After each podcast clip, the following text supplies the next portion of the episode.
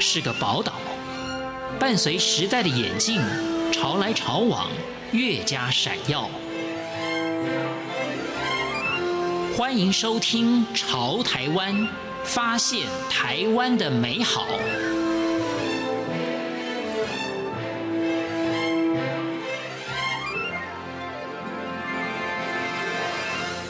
听众朋友您好，欢迎您收听《潮台湾》，我是文心。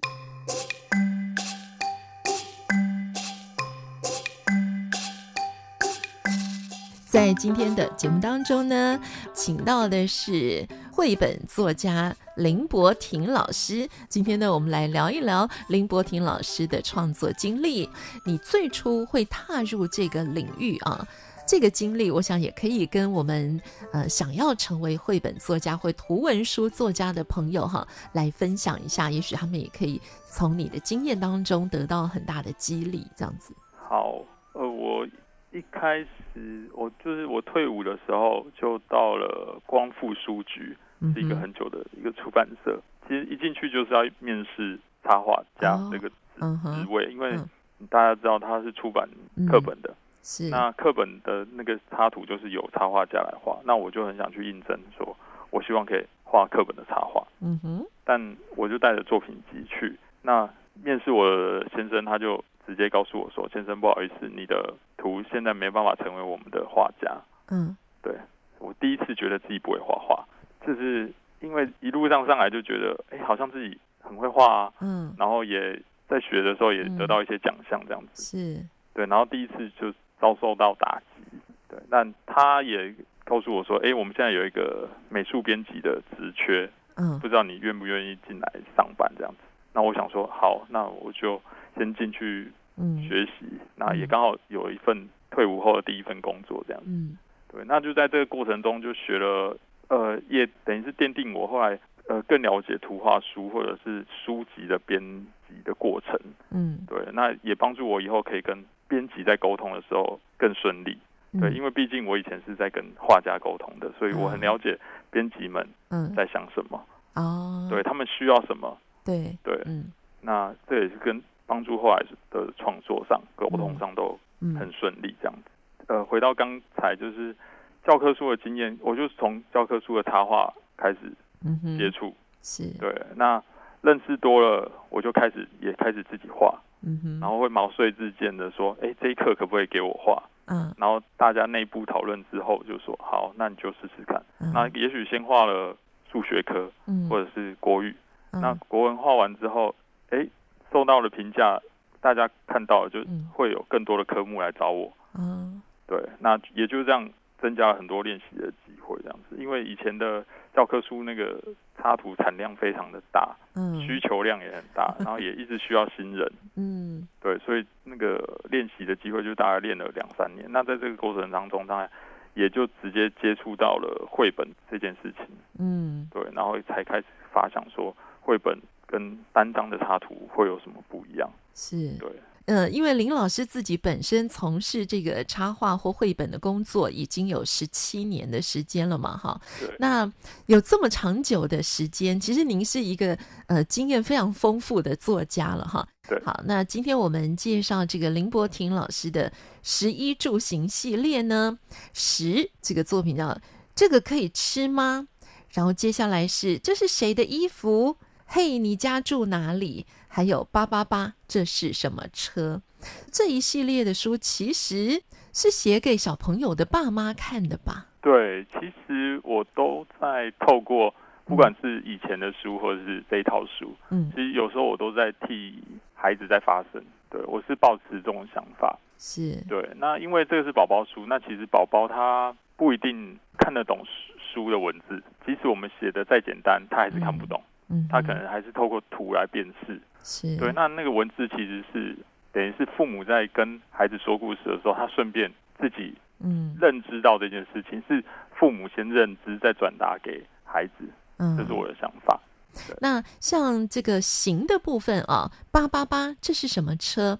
那老师呢也有提到说，在这个创作这个绘本的时候呢，你是运用了很多的这个撞声字，还有颜色跟形状的搭配，对，希望让孩子对于每一种汽车的功能属性啊，还有声音啊，都开始学习如何的辨识哈，来启发孩子的想象力。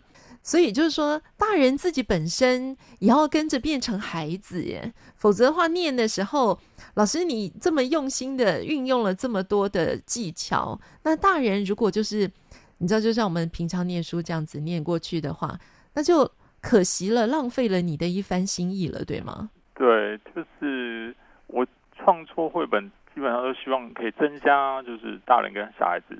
互动的机会，就是你可以更有趣的去念出来。有时候孩子听到一些特别的声音或字，我们觉得不好笑，可是他就会笑出来，或者是学习。嗯哼，对。那像小孩子，他就常常会学各种声音，嗯哼，重复的，所以我们也一直让他重复重复。哦，那孩子他就会重复的念。对，那像这本书里面，他其实在细节上，我这里就不破梗，但在。看似在介绍独立的每一台车，可是每一页之间其实都有一些些的关联性，嗯，可以去寻找一下，前后其实是有呼应的，它并不是。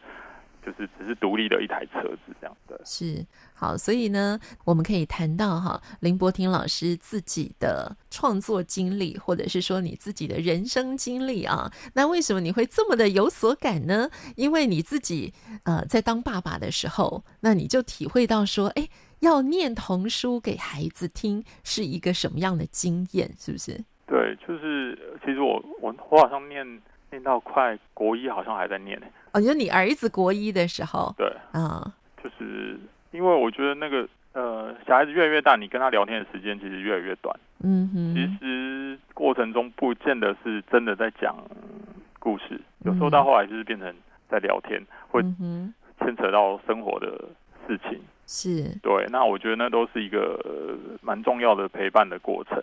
所以林伯听老师呢，最初在创作这个绘本的时候啊，也是以自己的儿子的成长，或者说当时儿子所流露出来的孩子的天性，来作为你的灵感的发想，对不对？对。所以你是从你的小朋友小学一年级的时候开始创作，是吗？没有更小。哦，他更小的时候，就是大概他还没出生的时候。嗯，就是呃，因为开始画画了，然后就会觉得，哎，儿子。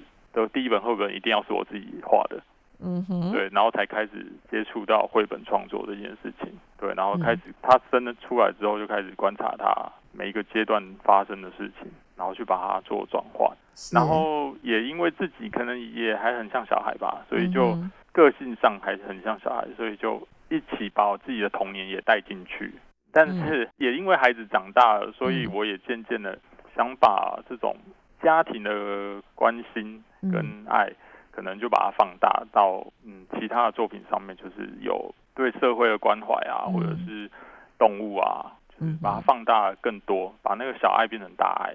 是，对，呃，顺便宣宣传一下，就是有一本书，就是一起去动物园，就是得丰子恺儿童文学奖佳作这样子。是。这个作品呢，一起去动物园得到了第六届的丰子恺儿童图画书奖，哈。那么在二零一八年也得到了好书大家读最佳少年儿童读物奖。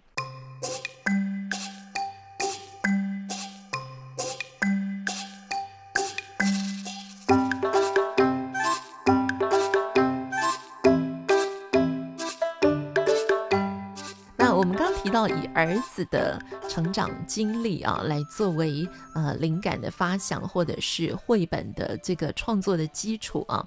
林柏廷老师呢，就是以儿子来作为原型啊，创作了一系列的吼小孩的绘本哈。